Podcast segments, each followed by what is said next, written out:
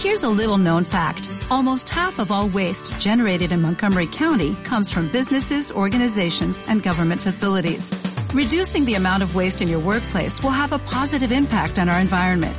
It can also save you money on your disposal costs. Reducing waste and recycling at your business is easy to do and is the law in Montgomery County. Make it your business to recycle right. Learn more at montgomerycountymd.gov slash recycle right or call 311.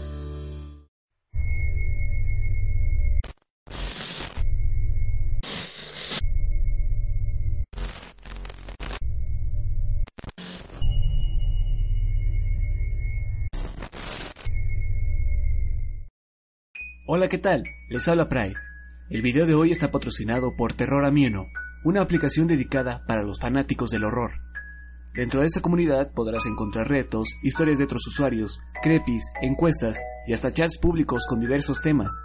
Tú mismo puedes crear una de estas publicaciones y así otras personas pueden comenzar a seguirte. Yo también formo parte de esta comunidad. Me puedes encontrar como Yo Soy Pride. Puedes seguirme para enterarte cada vez que subo un video y también abriré un chat público para el canal, donde podré platicar con ustedes y así me pueden dejar sus dudas, opiniones, sugerencias y críticas. Si quieren formar parte de la comunidad, dejaré los links de descarga en la descripción del video, así como mi nombre de usuario. Ahora llegó la hora de continuar con Borrasca. Espero que les esté gustando la historia. Gracias a todos los que me han ayudado a compartir estos videos, de verdad. Recuerden que la parte final saldrá el 31 de octubre. Sin más que agregar, comencemos.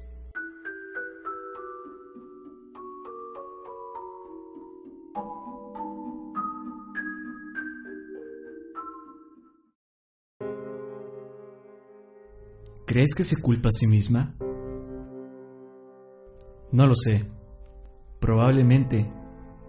Me estiré un poco acomodándome de nuevo en el asiento reclinable de mi Chevy. Puse mi gorra hacia abajo, de forma que me cubriera los ojos.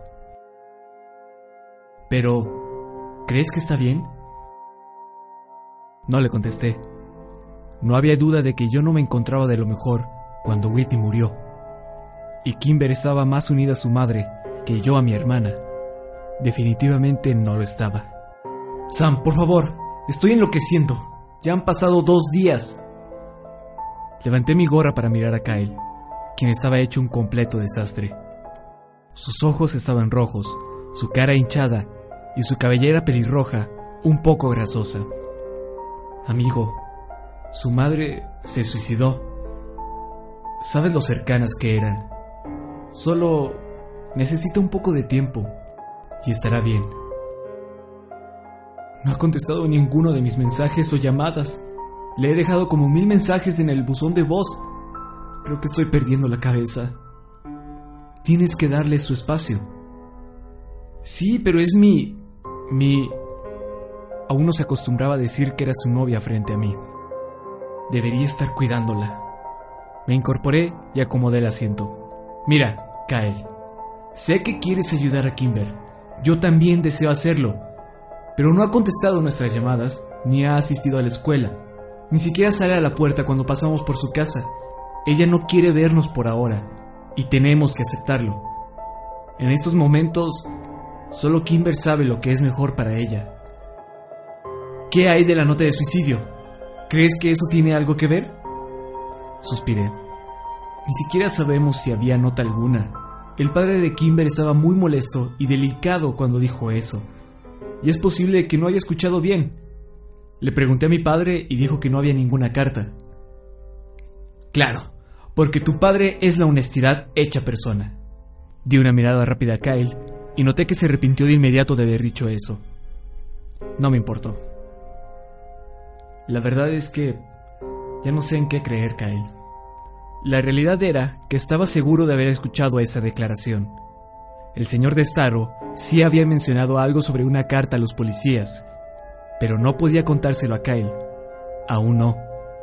Ya estaba demasiado preocupado, pues creía que su relación con Kimber era parte de la depresión de la señora de Staro. Le pregunté a mi padre por la carta cuando llegó a casa después de esa larga noche. Él dejó salir un suspiro y pasó sus manos cansadamente por su cabello. Luego dijo, Sam, no sé qué decirte. Anne Starro no dejó una nota, y esa es la primera vez que escucho algo al respecto.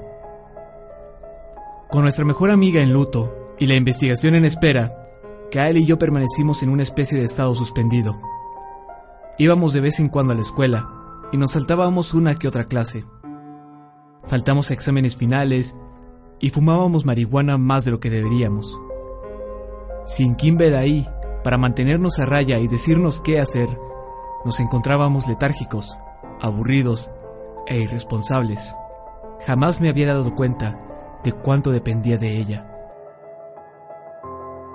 Kyle y yo nos saltamos las dos últimas clases y debatimos sobre si ir a clases o no al día siguiente. Decidimos asistir solo a la segunda hora, y me alegro de haberlo hecho, porque Kimber llegó a la clase de biología. Ni siquiera la vi al principio. Tenía mi cabeza agachada entre mis brazos, casi acostado en mi asiento.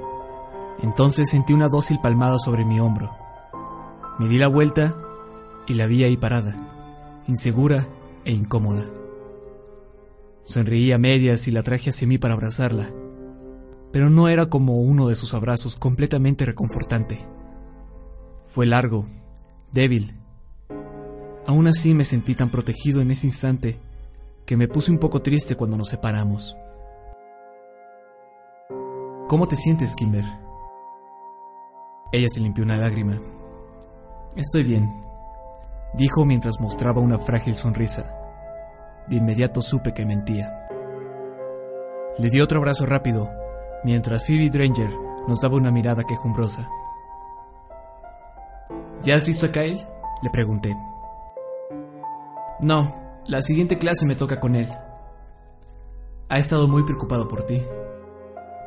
Lo sé, bajó la mirada. Las cosas han sido difíciles en casa. Entiendo.